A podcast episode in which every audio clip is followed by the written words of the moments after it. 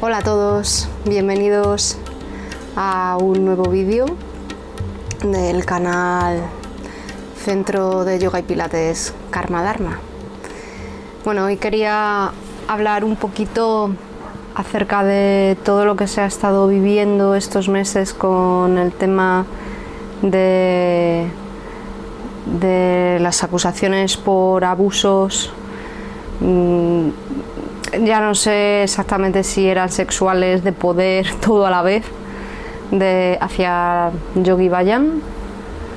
Y bueno, me he estado viendo muchísimos, muchísimos testimonios, leyendo de aquí, de allá, viendo vídeos.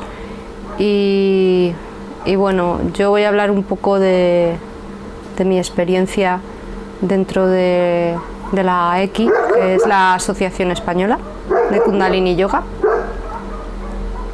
Y voy a cerrar la ventana porque mi querido vecino perro Tango está ladrando. Un momentito.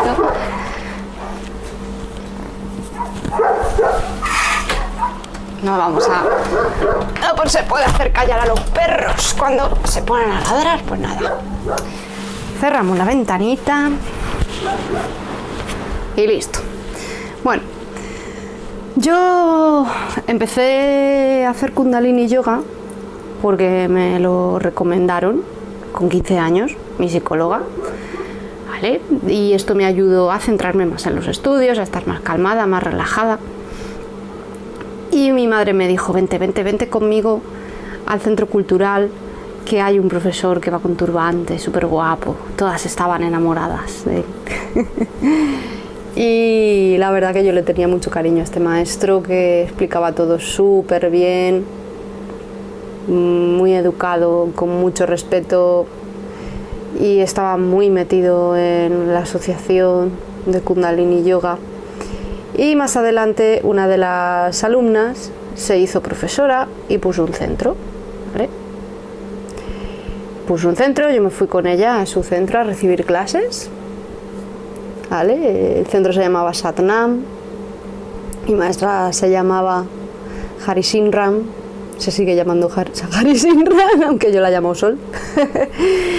y, la verdad que, que, fue una época muy bonita. Y yo me quise hacer profesora también de Kundalini Yoga y dio la casualidad que ese año pues le preguntaron a, ella si podía cederles su centro a los maestros para, dar allí el curso.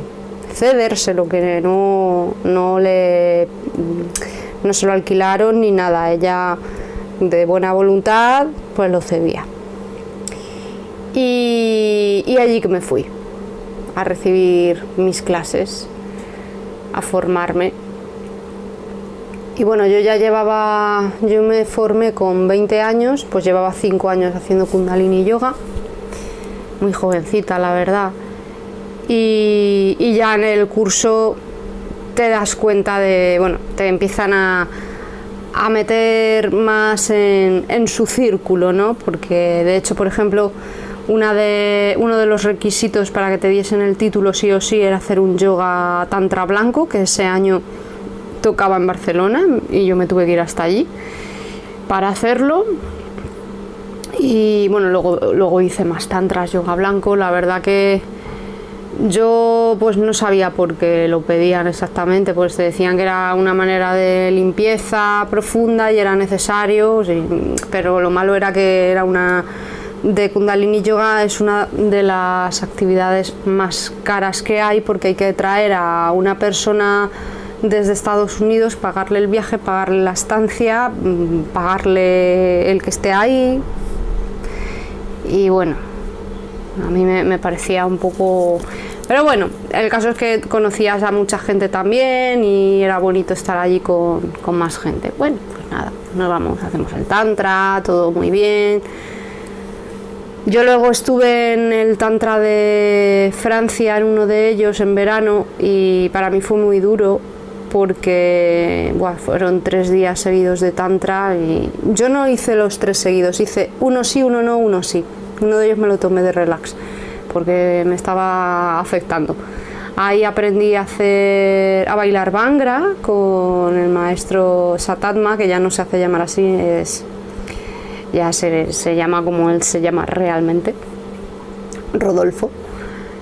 Y vamos, un, bailarín 10. Mm, La verdad que está muy metido en el tema del bangra y del Bollywood y tal, sobre todo del bangra y, y bueno, se terminó saliendo él de, de la asociación también creo, dejó un poquito de lado el kundalini.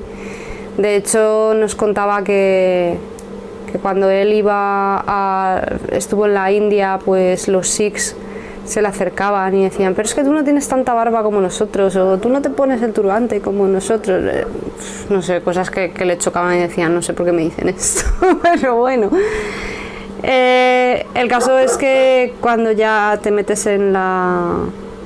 te vas metiendo cada vez más en la asociación. Yo, de hecho, me hice. fui vocal de actividades de esta asociación. Y bueno, pues, ahí estábamos. Pero yo veía que si querías avanzar más dentro de la asociación te encontrabas con muchos muros.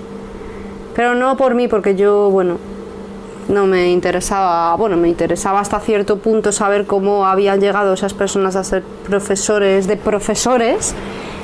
Y claro, era como que todos, eh, nuestro objetivo para algunos era eso. Porque aparte de que estabas viendo todo el dinero que se estaban llevando por las formaciones de, profesores, pues bueno, a otros simplemente pues les, les gustaba, ¿no? Entonces una de mis amigas pues quería, quería hacerse profesora de profesores, pero eh, siempre se encontraba con, con obstáculos ridículos como es que tienes que ser vegetariana, que lo era. Sí, sí, soy vegetariana ya, pero es que tus hijos no son vegetarianos. ¿Cómo? ella llevaba siempre el turbante, tenías que llevar siempre el turbante, todos tenían que seguir el Sikh Dharma, eh, tenías que, vamos, supongo que te harían ir a los Gurdwaras, era todo como tienes que hacer esto, esto, esto, y luego tienes que estar a mi servicio y yo te encomendaré tareas, que te vayas a tal sitio, que te vayas a América, que te vayas a tal país, a tal otro, a, pues como, como si fueses a evangelizar, por así decirlo. Y claro, y, mi amiga se quedó así como diciendo, mm, pues, pues va a ser que no. Entonces, claro, luego te das cuenta que es muy, es un comportamiento muy de la India, muy de relación alumno-discípulo, pero es que, es que eso ya no funciona. En el momento en el que ya mm, pulsando una tecla y descargándote y darle a descargar tienes en tu mano tantos manuales, tanta información eh, de todo tipo, es como que va perdiendo un poco el sentido del el maestro, no del profesor, porque bueno, un profesor lo, siempre vas a, a, necesitar ayuda de alguien a lo mejor que te guíe en cierto momento, que te vigile que estás haciendo las cosas bien, ¿vale? Un guía en ese aspecto, pero eh, la figura del guía espiritual es como que se ha ido desvaneciendo, de hecho los mismos gurús lo decían, que llegará un momento que no necesitaremos gurús, que tenemos que aprender a, que, eh, a, reconocer al gurú interior y, lo típico, que, llega un momento en el que alcanzas ya un, nivel de conocimiento en el que ya no necesitas un guía y tienes ya que guiarte por tus propias experiencias, ¿no? Eh, entonces lo que ocurre es que, que al final mmm, ves todo lo que ha estado pasando con primero con Oso y luego mmm, no, no, yo nunca me paré a, compararlo con el tema de, de 3HO, pero es que va más allá. Después de incluso de haber visto Wild Wild Country, que es el, el documental de Netflix que hicieron sobre Oso, ¿vale? el Bhagwan, cuando le llamaban Bhagwan, todo lo que tenía montado en el ashram de la India. En India empezaron a ver que, que no estaba haciendo las cosas como ellos querían. Se fue a Oregón, compró el rancho, fundó allí su Rajnichpuram, ¿vale? Su, ciudad, su propia ciudad, porque ya no era un ashram, es que la hicieron de cero, una ciudad entera. Y, bueno, lo, bueno que tenía el Bhagwan, Osho, era que, que él lo decía sin tapujos, yo he creado la espiritualidad capitalista, y te lo decía así, te lo soltaba, plas bueno, por lo menos fue sincero. Luego las cosas turbias que había por detrás, lo de siempre. Y, bueno, y yo lo que estoy viendo ahora con, todo esto, yo por ejemplo me fui de, la asociación de la X porque, bueno, aparte de que me estaba pagando un dinero que, que no me, no me valía más que para que me llegase una revista a casa, porque es que ya ni siquiera iba a los tantras, iba a dejar de ir ya, no, no era lo mismo, ya la gente que conocía ya de mi círculo era como que poco a poco nos fuimos distanciando de ese mundo porque estábamos viendo cosas que no, que no nos estaban convenciendo. Cosas como, por ejemplo, yo siempre me he preguntado de dónde, siempre que preguntas de dónde sale el Kundalini Yoga, te dicen que era una enseñanza secreta, que la trajo Yogi Vayana a Occidente y que era secreta y le amenazaron con que le iba a pasar cosas muy malas si, si, la, si contaba de dónde salían esas enseñanzas.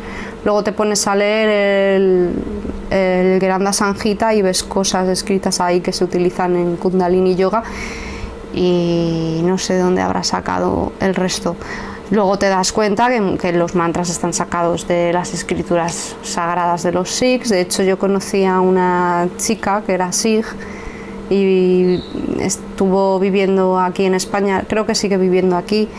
Y ella conoció el Kundalini Yoga porque un día una amiga le dijo: He encontrado eh, un tipo de yoga en el que cantan mantras que son de nuestras escrituras. ¡Hala! Pues mira, fíjate, o sea, de una misma persona india que te diga eso, en plan de no he escuchado esto en mi vida y de repente me dicen, ¡Hala, mira, pues es que utilizan los lo, lo que dicen las escrituras para hacer mantras.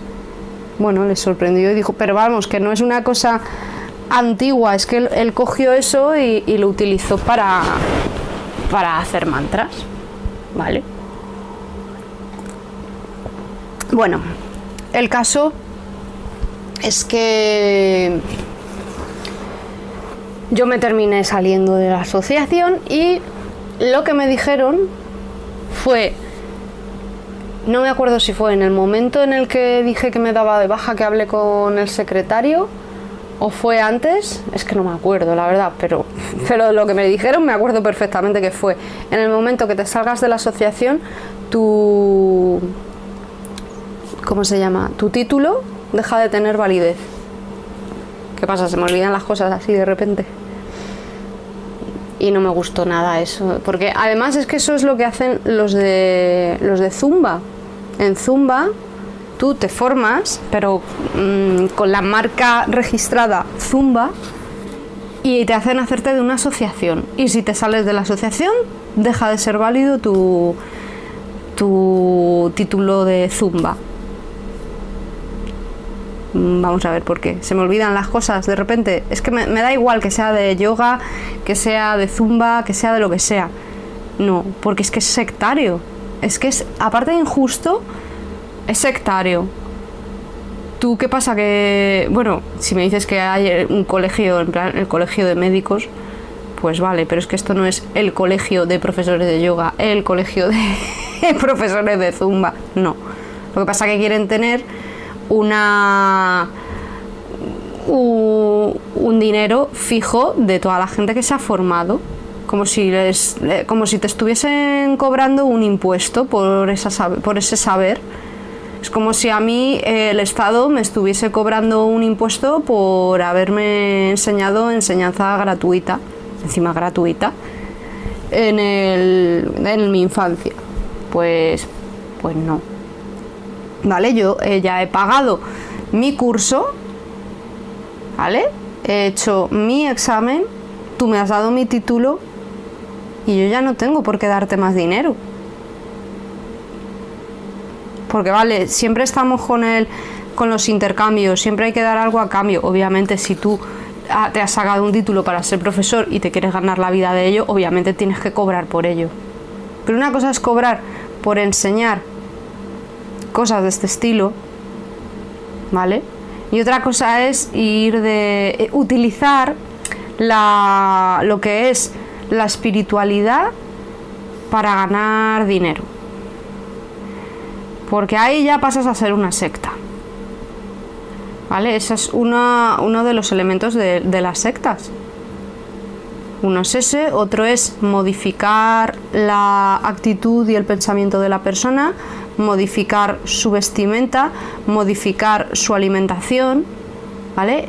Y, incluso ridiculizar tus propios pensamientos si tú, por ejemplo, eres una persona que te planteas todo lo que aprendes y dices, oye, pues no, y desde tu propia desde tu propia intuición dices esto no está bien y yo no creo en esto y yo no estoy de acuerdo contigo, la gente de las sectas ridiculizan a esa persona.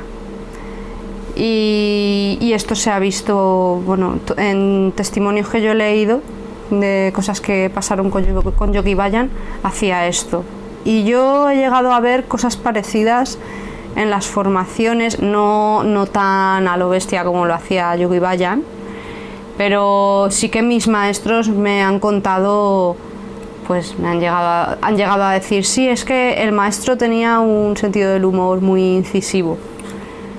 Bueno, a lo mejor es que vosotros le reíais las gracias, pero realmente, pues, eh, dañar por dañar y por ridiculizar y para que tú inques la rodilla frente a un maestro, yo no lo, perdona, pero yo no lo veo bien. Entonces, por eso siempre tuve ciertas dudas en ciertas cosas que no. El hecho de hincar la rodilla ante un maestro que no es ni un dios ni un rey, vamos, es que ni ante un rey me arrodillo. Eh, si se te enseña que todo el mundo es igual y, y tanto que se les llena la boca con el ego, eh, pues a lo mejor tu maestro no tendría que estar en un pedestal dando una charla. Si todos somos iguales, aunque él sea el maestro, a lo mejor tiene que estar en el peldaño más bajo enseñándote desde la humildad. No sé, pienso, yo a lo mejor mm, me he vuelto loca, pero vamos, yo prefiero a un maestro humilde, como lo ha sido mi profesora de yoga, Hari Sinran, que uno que, vaya como si fuese un maestro. Yo he llegado a estar en un tantra, creo que fue en el último tantra blanco que estuve y he, visto a alumnos cruzarse con su maestro y arrodillarse, ay, deme su bendición y ay, pero tío, que estamos en el siglo XXI, ¿sabes? Eh, y hay cosas que, que dices, esto ya es ridículo, esto ya, yo esto no me lo creo. Yo vengo aquí pues para meditar, para compartir, pero mm, yo me acerqué al yoga no, no para buscar un maestro y venerarle, ¿vale? Porque es que eso denota que eres una persona que, que necesitas algo a lo que engancharte.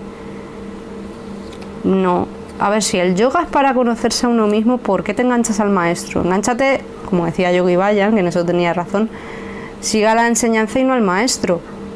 Pero en el momento en el que tú creas una comunidad y te pones a ridiculizar a una persona porque es gay o porque no está de acuerdo contigo o porque ha tenido un aborto espontáneo y le acusas de la acusas de, de haberse de haber matado a un bebé siendo espontáneo, es que mm, clama al cielo y ridiculizando, ridiculizando, ridiculizando delante del resto de la comunidad ¿Para qué? Para, que agaches las orejas y digas iguana y, y, sigas arrastrándote. No, y esto no es de ahora, esto ha pasado en, muchas partes. Esto pasa hasta en las empresas, con los jefes y con los empleados, e incluso pues en el colegio, con los propios profesores, se lo han hecho a los niños.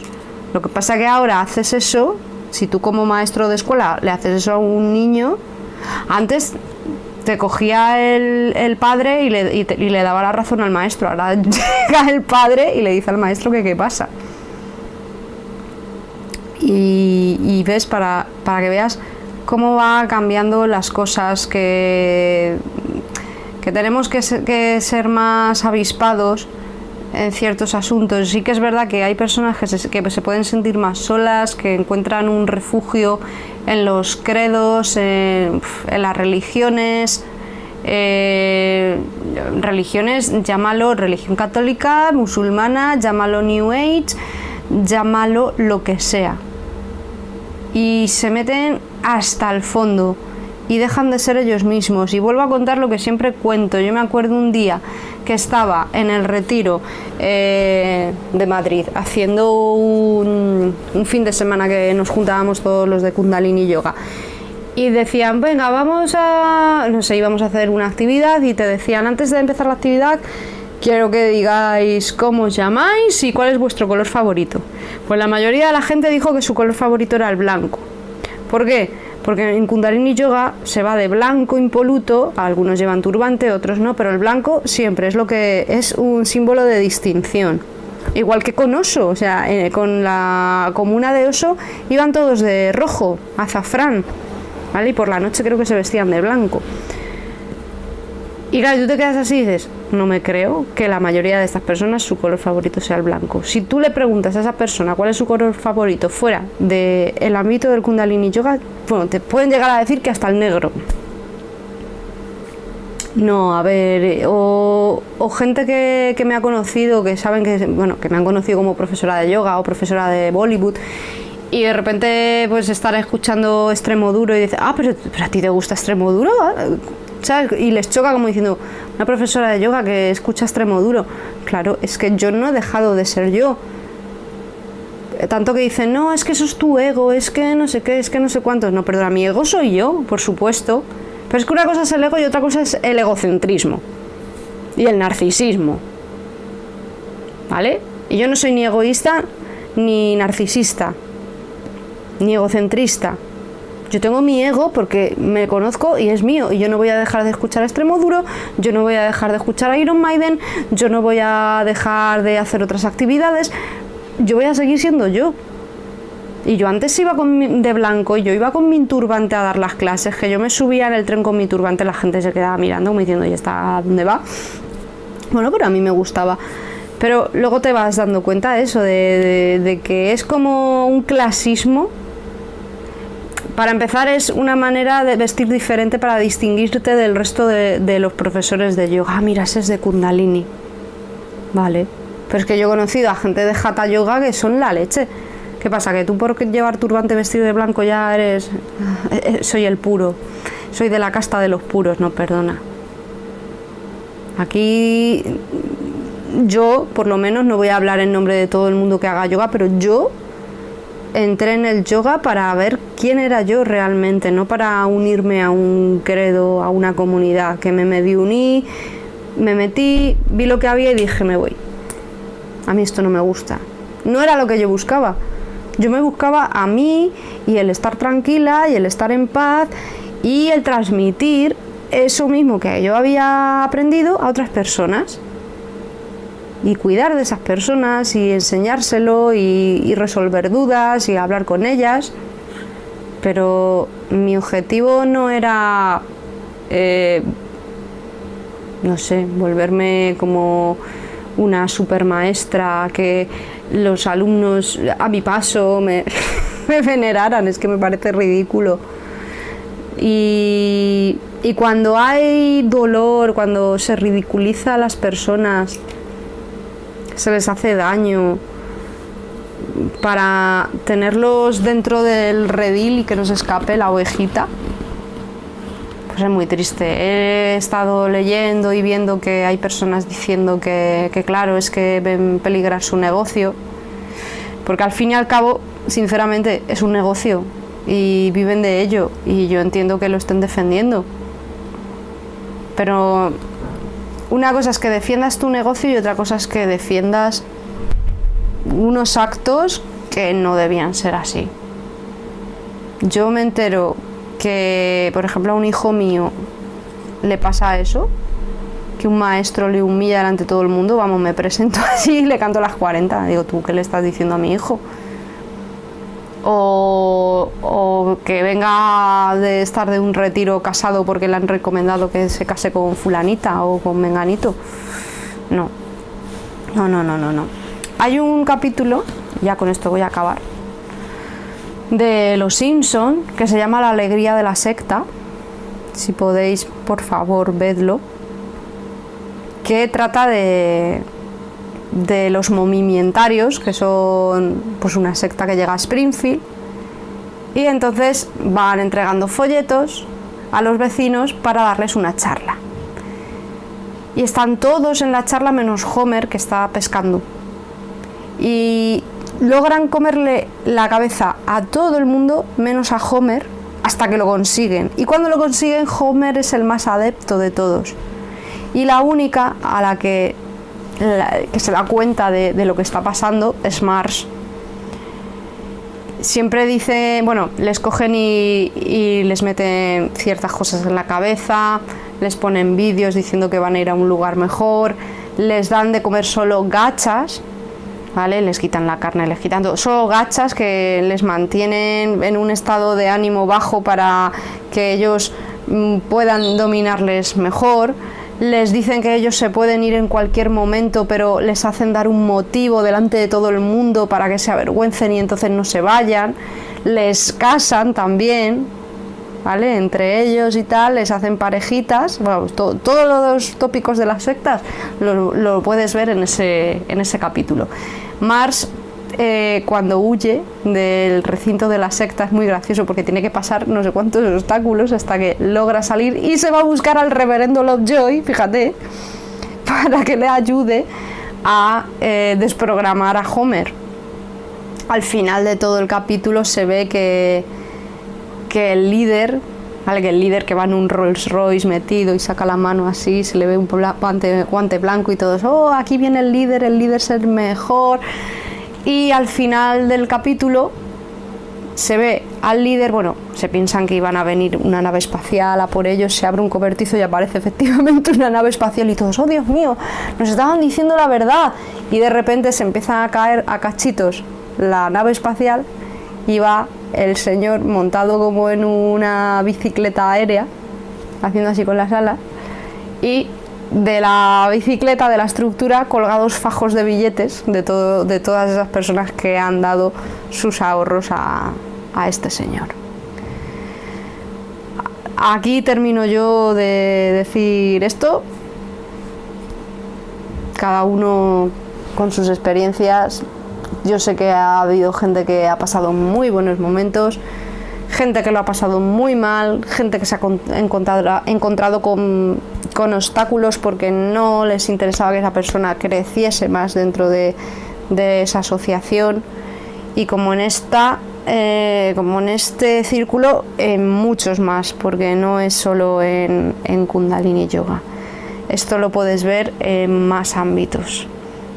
Lo que pasa que ha tocado ahora esta asociación y eh, a mí me toca de cerca pues porque soy profesora de Kundalini Yoga, que lo voy a seguir siendo, pero mm, hace mucho tiempo que yo, por ejemplo, bastante tiempo que no canto la Dimantra al principio de la clase, no canto el Satnam al final y muchas cosas de, de Kundalini que las he ido retirando porque no, porque no me sentía cómoda con ellas y estaba viendo cosas y descubriendo cosas. Al, leer tanto, pues les cosas sobre los Sikhs, te vas dando cuenta, les escrituras yógicas, te das más cuenta aún y hablas con Sikhs y ya cuando hablas con Sikhs de la India y saben la historia de Yogi Bayan y, y te cuentan cosas, ya ahí es cuando terminas de, perder un poco la fe en esa figura. Bueno, pues hasta aquí, espero que os haya gustado el vídeo, si es así, dadme un like. Y, que conste que bueno que todo esto son opiniones mías, yo no estoy aquí para, para juzgar, pero obviamente yo siempre me voy a poner del lado del, del débil y del que ha salido mal parado con respecto a una figura de poder. Un saludo a todos. Namaste.